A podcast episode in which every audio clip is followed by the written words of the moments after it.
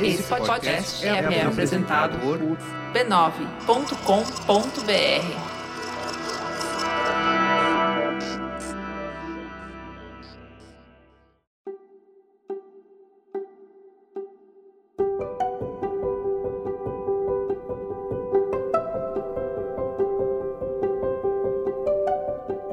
Eu lhe dou as boas-vindas ao Autoconsciente.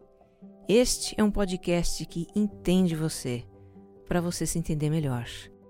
Eu sou Regina Gianetti, instrutora, praticante de mindfulness, em essência, alguém como você. Apenas um ser humano em busca de felicidade e paz interior. Eu faço esse podcast para compartilhar reflexões e ações para uma vida com mais autoconsciência para que a gente possa buscar as respostas para as questões da nossa vida. E essas respostas não estão fora, estão dentro de nós. A minha intenção é que ao terminar um episódio você se sinta melhor do que quando ele começou.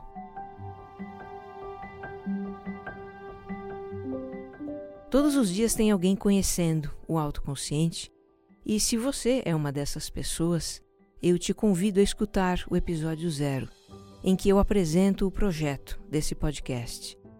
O autoconsciente é serial. Os episódios têm uma sequência em que os temas vão se aprofundando. Eu te convido também a me acompanhar no Instagram, onde eu interajo com os ouvintes e posto referências dos episódios, para você ir ainda mais fundo. Me encontre como regina.gianete e como você mais centrado. E se gostar do que vai ouvir aqui, compartilha com seus amigos, nas redes sociais e nos grupos de WhatsApp. O que faz bem para você pode fazer para muito mais gente.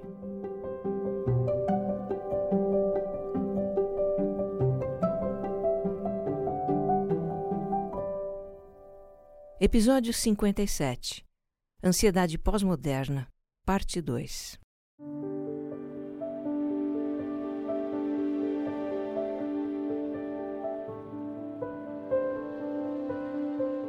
No episódio anterior, nós fizemos uma reflexão sobre aspectos da vida no mundo de hoje que provocam ansiedade.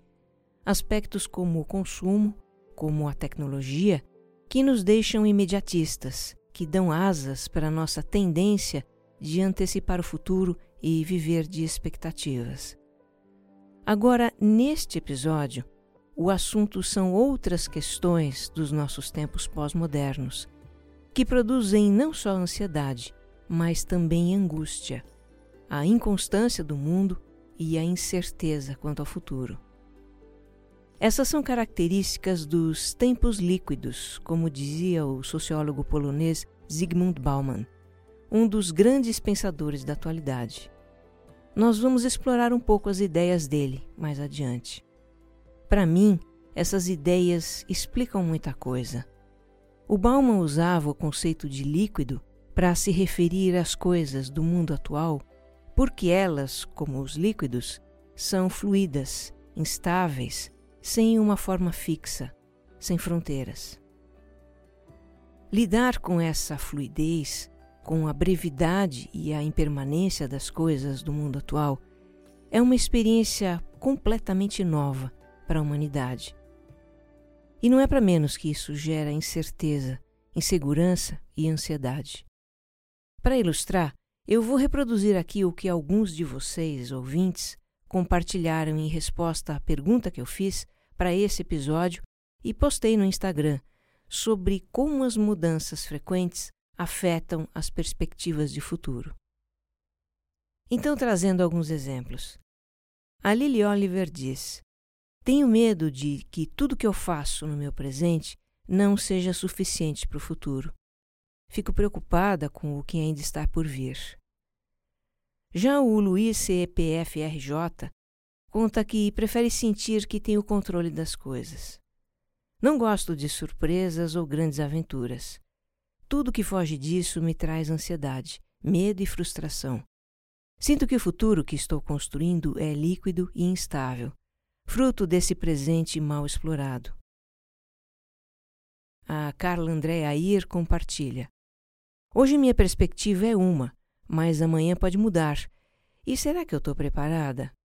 Isso gera um sentimento de que não adianta construir nada pensando no futuro, porque tudo pode mudar de uma hora para outra. A Denise Mesmel diz que acorda todos os dias com um aperto no coração. E o Jugal 00 observa ao ler os comentários. Percebi que não sou o único, que tem muita insegurança sobre o futuro, caramba. Pois é, não estamos sozinhos nesta barca. O sentimento de incerteza é comum a todos nós. Uns mais, outros menos, todos somos afetados por isso e não estamos sabendo o que fazer com isso. Então, neste episódio, eu faço um convite para a gente contemplar esse momento, sem julgamento, e buscar um entendimento sobre o que estamos vivendo. Eu não tenho aqui a pretensão de discutir a fundo as angústias da pós-modernidade. Esse é um assunto muito vasto, sobre o qual grandes pensadores escreveram livros e livros e livros. Eu me contento em compartilhar com você um pouco do que eu entendo, mas que, mesmo sendo pouco, me conforta. Me dá a certeza de que nós estamos caminhando para algo grandioso enquanto humanidade embora não pareça. No momento, parece um caos. Um salve-se quem puder. Mas isso faz parte do processo de expansão de consciência. Tomara que este episódio possa trazer um pouquinho de conforto para você. No final, você vai ter certeza de que não está sozinho nas suas inquietações e dúvidas.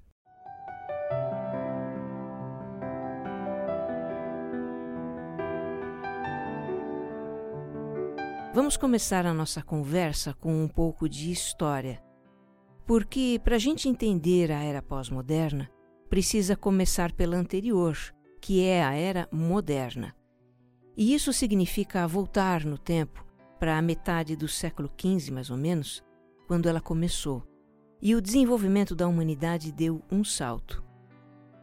Foi nessa época que começaram as grandes navegações e os chamados descobrimentos das Américas, das Índias, de novas terras que foram colonizadas pelos europeus.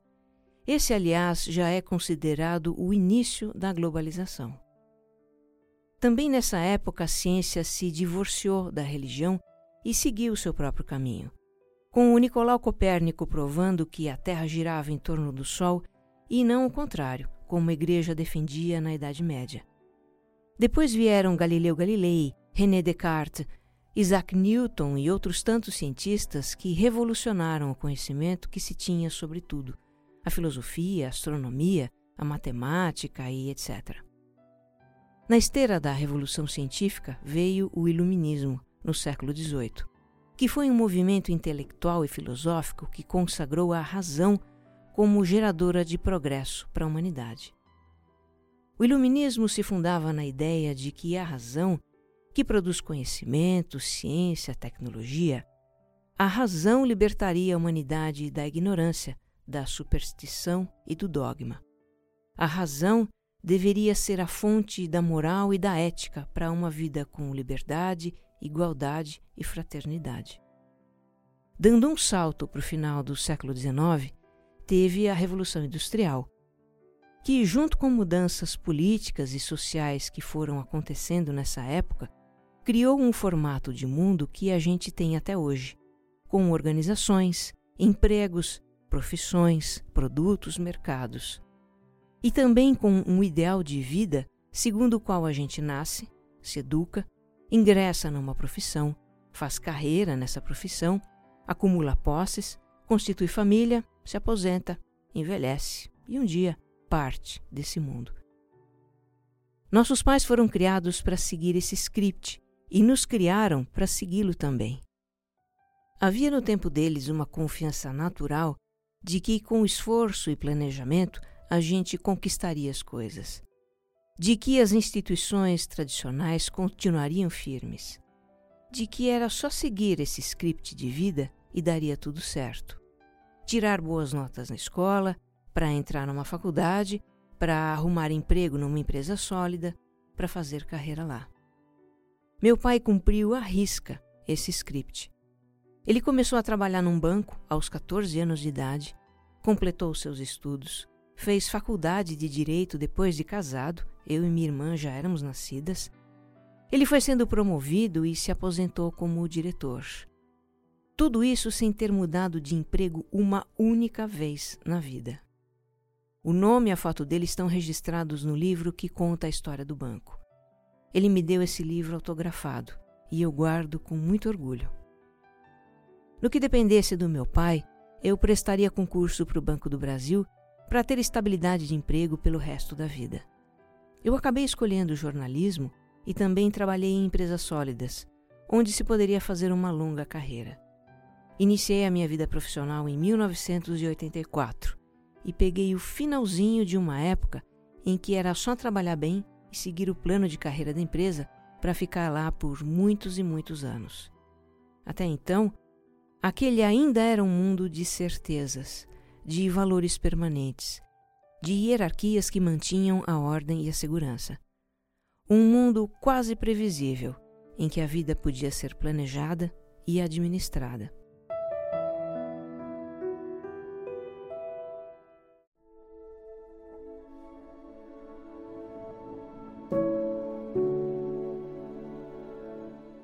Agora, olhando para o que a gente vive hoje, a vida não é nada previsível, não é? Já não temos tantas certezas. Onde vamos estar trabalhando daqui a dois anos? Por quanto tempo vai existir o produto ou o serviço que a gente vende hoje? Onde estaremos morando? Será que vamos ter a mesma profissão daqui a cinco anos? Aliás, será que a nossa profissão vai existir daqui a cinco anos? Não dá para saber. Em parte, a incerteza se deve às mudanças frequentes dos nossos tempos. O que existe hoje pode não existir mais amanhã. Mas não é só isso. As raízes da incerteza são mais profundas, naquilo que os filósofos da pós-modernidade chamam de a crise das metanarrativas. Metanarrativas são explicações gerais sobre o funcionamento do mundo, que apontam para um futuro em que todos os problemas são resolvidos e que fundamentam os nossos valores, a moral e a ética. As metanarrativas surgiram em vários momentos da história. Algumas são muito antigas, outras são mais recentes. Com exemplos fica mais fácil de entender. A teoria iluminista, que eu citei agora há pouco, de que a razão é fonte de progresso para a humanidade é uma metanarrativa. Aliás, é a narrativa fundadora da era moderna. As religiões são metanarrativas, cada uma com a sua doutrina. O marxismo, que explica a história como uma luta de classes e prega uma sociedade sem classes, é uma metanarrativa. O liberalismo econômico, que depende de total liberdade para empreender como o caminho para a prosperidade, é uma metanarrativa. Muito bem. E como foi que começou a crise das metanarrativas de que falam filósofos e sociólogos? O que aconteceu foi que fatos marcantes, principalmente da segunda metade do século XX para cá, mostraram que essas explicações gerais sobre as coisas não funcionavam como se esperava, ou tinham furos, ou geravam contradições. Então, por exemplo, a narrativa iluminista afirmava que a ciência e a tecnologia trariam felicidade para a humanidade. E trouxeram muito disso, ok. Mas trouxeram também alguns problemas não imaginados, como, para citar apenas um, o desemprego advindo da automação, dos robôs que substituem o trabalho humano. A narrativa marxista se deparou com limites que culminaram com a queda do Muro de Berlim, o fim da União Soviética e a abertura da economia chinesa. E hoje temos uma situação curiosa na China, que é governada por um partido socialista e tem uma economia nos moldes capitalistas. Outra narrativa que foi posta em xeque foi a do liberalismo econômico, porque não está produzindo oportunidades para todos, como prometeram os seus idealizadores. Cada vez mais pessoas estão vivendo de ocupações precárias e a concentração de riqueza só aumenta. Então veja, Ao produzir efeitos colaterais inesperados e contradições, as grandes teorias que se propunham a explicar o mundo e trazer felicidade passaram a ser questionadas. Passou a não haver mais consenso sobre elas. E isso é o que caracteriza a pós-modernidade. Nas palavras do filósofo francês Jean-François Lyotard, o mais conhecido estudioso do assunto, pós-modernidade é um estado de incredulidade com relação às metanarrativas. E isso não é algo banal. Isso fomenta uma certa insegurança porque as metanarrativas nos davam certezas sobre como o mundo funcionava. Elas sustentavam todo um sistema de pensamento, de crenças, de valores que foi abalado. Mas sem acreditar em alguma coisa também, não dá para ficar, não é? Nós, seres humanos, temos necessidade de acreditar em algo. Como dizia o cantor Cazuza no refrão da sua música: Ideologia, eu quero uma para viver. Então, com a fragmentação das grandes narrativas, a gente vai se ancorar naquilo que faz mais sentido para nós começa a existir uma pluralidade de visões de mundo. E não só de mundo, visões sobre todo tipo de assunto. E ainda mais com o amplo acesso à informação que agora a gente tem, com a internet, fica fácil formar opinião sobre qualquer coisa. E assim, na pós-modernidade, cada um pode acreditar no que quiser. Tem os que seguem uma religião, os que rejeitam qualquer tipo de religião, os que acham que religião e espiritualidade são coisas diferentes. Tem os de esquerda, os de direita, os de centro, os que não querem nem ouvir falar de política. Tem os que militam pela liberdade de gênero e orientação sexual. Tem os que simpatizam. Tem os que defendem meninos de azul e meninas de rosa. Tem os que comem de tudo, os que não comem carne, os que não consomem nada de origem animal. Enfim, há uma lista interminável de exemplos de pluralidade. E aí, no meio disso tudo, tem uma internet e tem redes sociais. E agora eu estou descrevendo um cenário que você conhece bem, não é? Pessoas defendendo arraigadamente os seus pontos de vista. Discussão, treta, lacração, cancelamento, polarização, fake news. O que é certo? O que é errado? Em que acreditar? Pois é. Bem-vindo à pós-modernidade com todas as suas incertezas.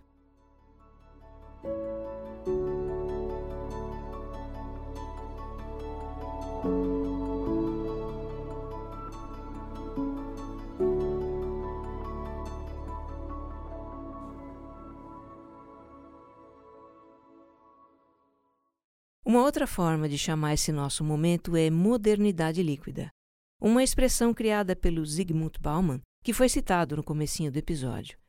Ele faleceu em 2017 aos 91 anos. O Bauman considerava as propriedades dos líquidos que fluem, que não se atêm a nenhuma forma, como uma boa metáfora para a natureza da atual fase da história. O sociólogo deixou mais de 50 livros publicados, e uma série deles só para discutir aspectos da modernidade líquida. Vida líquida, tempos líquidos, amor líquido, medo líquido, vigilância líquida. E a propósito, se você quiser ir mais fundo nas ideias dele, eu vou postar nos meus perfis no Instagram indicações de alguns conteúdos. Aqui, neste episódio, eu vou compartilhar um pouquinho do que o Bauman diz sobre situações bastante comuns dos nossos tempos e que causam ansiedade. Uma dessas situações é a incerteza quanto ao futuro. Um futuro que a gente aprendeu a planejar no longo prazo, mas parece que nem sempre os nossos planos funcionam. Para ilustrar essa situação, temos aqui o depoimento da Patrícia, de São Paulo, que desde a adolescência se preocupa com o futuro. Fiz escolhas pautadas numa falsa segurança na crença que recebi da minha família. Estudar, poupar, trabalhar, casar. Essas pareciam ser soluções promissoras para me suprir nas áreas do relacionamento, finanças e saúde, ela diz. Mas o que de fato aconteceu foi um tanto diferente do planejado. a Patrícia, se separou. Seu salário diminuiu depois de algumas trocas de emprego. Agora que passou dos 30 anos, se pega pensando em que escolhas deveria fazer para se estabelecer financeiramente. Em que carreira poderia atuar por mais tempo, independentemente da idade. E está prestes a dar um salto no desconhecido, fazer um curso fora do país. Ela diz: De novo, os mesmos medos quanto ao futuro me aterrorizam. Não estou segura, não tenho certeza, mas desta vez falei para o universo. Tentei do meu jeito e agora quero me abrir para o seu. O que eu vejo na história da Patrícia é uma ideia com a qual todos nós crescemos, que é planejar o nosso futuro no longo prazo, especialmente o futuro profissional. Quando a gente era criança, já nos perguntavam: o que você quer ser quando crescer? No final da adolescência era aquela pressão para a gente escolher uma faculdade, um curso técnico e já ter um rumo para o resto da vida. O Bauman dizia que ter um projeto para a vida toda era algo que funcionava bem na modernidade sólida, que é como ele chamava a fase anterior. Em tempos passados, as coisas eram mais estáveis, as mudanças eram mais lentas, então os planos de longo prazo não sofriam muitas interferências e acabavam se concretizando se você tivesse foco e consistência. Hoje, se não podemos ter certeza nem do que vai acontecer no ano que vem, que dirá num prazo de 10 ou 20 anos? Para o sociólogo, em vez de criar planos de longo prazo, como um filme de longa-metragem, faria mais sentido ver a vida como uma série de episódios. Termina um episódio, a gente começa outro. Encarar as coisas dessa forma representa uma mudança importante no nosso modelo mental e pode nos poupar de muita ansiedade. Porque veja, se a gente tem aquela ideia fixa de que os nossos planos de longo prazo têm que dar certo, têm que acontecer do jeito que idealizamos, ficamos mega ansiosos e tentamos controlar tudo, o que aumenta a ansiedade. Tentar controlar tudo representa um grande gasto de energia, nos deixa exaustos e, para falar a verdade, é impossível. A realidade do mundo líquido é muito complexa. Os acontecimentos dependem de uma série de fatores e querer controlar tudo simplesmente não dá. E se de repente a gente constata que não é mais possível seguir no caminho que planejou? Se não consegue mais levar adiante a nossa atividade profissional ou ramo de negócio, por exemplo, é porque a experiência se esgotou. Esse episódio da nossa vida se encerrou e está na hora de começar outro episódio, fazendo algo diferente, de um jeito diferente. Encarar a situação dessa forma faz muita diferença. Abre espaço mental para pensar no dali em diante, em lugar de ficar ruminando um sentimento de fracasso, porque os planos não deram certo, o que só vai nos atrasar.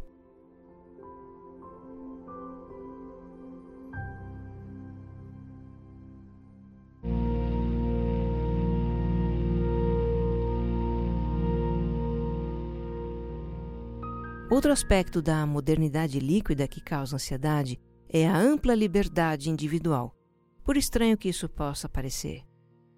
No passado, as estruturas rígidas, as hierarquias e o autoritarismo limitavam a liberdade das pessoas, mas davam uma sensação de segurança de certa forma, de que alguém estava no controle das situações. As pessoas se resignavam a se enquadrar nessas estruturas e se desse alguma coisa errada, elas tinham a quem ou a que responsabilizar. Já na modernidade líquida, segundo Bauman, temos muito mais liberdade do que gerações anteriores para agir conforme os nossos desejos. Temos liberdade de escolha. A sociedade de consumo reforça a ideia de que podemos o que quisermos, que a busca da felicidade só depende de nós. Por um lado, essa mensagem pode parecer atraente, empoderante, mas por outro, joga nas nossas costas a total responsabilidade pelas nossas realizações na vida. Tipo, se você não é feliz, problema seu. Você é que não teve competência para isso. E se em cima disso você ainda acrescenta a supervalorização do desempenho da sociedade, o resultado é um nível de autocobrança altíssimo, que gera na gente uma sufocante ansiedade por dar certo. Escuta a história do Luiz Carlos, cidadão de Paulista, em Pernambuco. Ele me mandou um e-mail que começa assim: Tenho 25 anos e sinto que a minha vida está escorrendo pelas mãos. Logo após o ensino médio, cursei jornalismo. Durante a faculdade, tive três grandes experiências de estágio, mas, por fragilidade e falta de resiliência, não fui efetivado em nenhuma delas. Sem perspectivas e confuso, fui trabalhar com telemarketing mas fiquei apenas dois meses. Sofri muito lá. Não conseguia manter a saúde mental com tantos clientes arrogantes. E o Luiz segue contando outras experiências que ele teve na vida profissional. Depois do telemarketing, foi trabalhar no comércio e ficou lá nove meses. A carga horária era exaustiva, nesse período também houve o falecimento do pai dele e o Luiz se demitiu. Aí apareceu a oportunidade de fazer um curso técnico em segurança do trabalho, patrocinado pelo governo de Pernambuco. Ele fez o curso e depois estagiou. O estágio acabou e ele agora está em busca de um emprego. Nos processos seletivos, o Luiz é sempre questionado por que mudou de áreas tantas vezes e se vê numa sinuca para se explicar. Isso só ressalta a minha dificuldade em permanecer em algo, ele desabafa. Sinto que não sei o que quero da vida. Eu sempre mantive uma posição de que não preciso estar onde não quero estar. Mas até onde é saudável agir assim? Não me sinto útil, não estou feliz, não consigo ver maneiras de dar uma guinada na vida. Olha, no meu ponto de vista, o que se passa com Luiz é bastante comum na primeira geração de nascidos da pós-modernidade, ou se você preferir, na modernidade líquida jovens que nasceram na era da ampla liberdade de escolha. E quando podemos escolher qualquer coisa, também arrumamos um problema. O que escolher, não é? Escolher não é tão simples quando se tem um mundo de possibilidades. Além do mais, a modernidade líquida também diz: só faça o que você tiver vontade, o que você gosta. Beleza. Então eu escolho algo e se eu descubro que ali tem coisas de que eu não gosto ou com que eu não sei lidar, eu puxo o carro e faço uma nova escolha. Aí você acrescenta uma desproporcional autocobrança por dar certo e amarra o pacote com o imediatismo e a expectativa de obter resultados rápidos, que é um traço marcante dos nossos tempos, como exploramos no episódio anterior. Tudo isso favorece trajetórias profissionais em que os jovens não se sentem seguros de suas escolhas. Encontram uma realidade no ambiente de trabalho bem diferente da que esperavam e com a qual não foram preparados para lidar. Aliás, encontram líderes que também não foram preparados para lidar com eles. E aí acabam batendo asas para outro lugar, frustrados e desiludidos. Olha, não há nada de errado em ter liberdade de escolha e fazer o que a gente ama. Isso é muito melhor do que acontecia no passado, quando os jovens se viam quase que na obrigação de seguir a mesma profissão dos pais, ou de trabalhar no negócio dos pais, ou acatar a escolha profissional que os pais faziam para eles.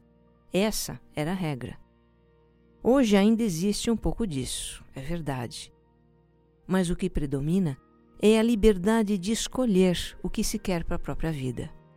Essa liberdade já está aí, já foi conquistada. Agora, precisamos saber o que fazer com ela.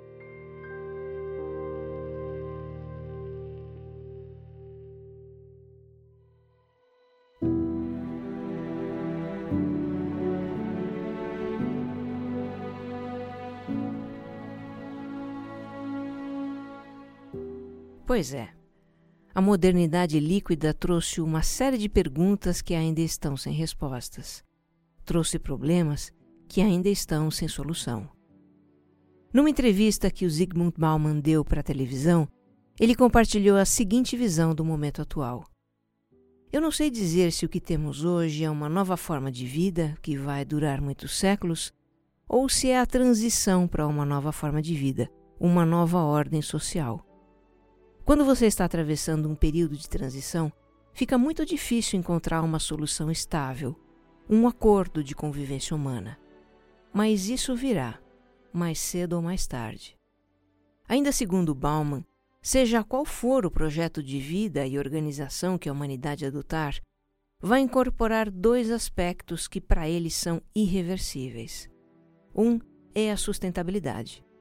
No início da era moderna, o homem assumiu a gestão da natureza, para que ela atendesse a todas as suas necessidades. Essa fase acabou, porque, como resultado dos nossos progressos na tecnologia e na capacidade de produzir cada vez mais, chegamos muito perto do limite de uso dos recursos que o planeta pode suportar. Um outro aspecto que um futuro projeto de humanidade deve incorporar é a interdependência, que se estabeleceu entre todos os seres humanos por meio da conectividade, da economia, das relações, das comunicações que existem hoje. Bauman diz: Estamos todos no mesmo barco, e é a primeira vez na história em que o mundo em certo sentido, é um único país. Então, se você se sente angustiado, sem perspectivas, desesperançoso, tenha a certeza de que não é o único que se sente assim. E para nossa sorte, o fato de não estarmos sozinhos nas nossas angústias é o que vai impulsionar esse novo projeto de humanidade. Neste exato momento, tem muita gente em vários lugares do mundo discutindo e criando novas formas de viver, formando redes colaborativas de pessoas que se ajudam, que se preocupam umas com as outras, que trabalham juntas para o bem maior, o bem de todos. Pode levar um certo tempo ainda para essas novas formas começarem a se multiplicar, mas elas vão florescer porque afinal iremos nos convencer de que a única coisa capaz de trazer paz e segurança para cada um de nós é que todos trabalhemos pelo bem maior. Eu tenho plena confiança nisso. E sabe por quê? Porque a nossa natureza é amar. Que você esteja bem. Um abraço.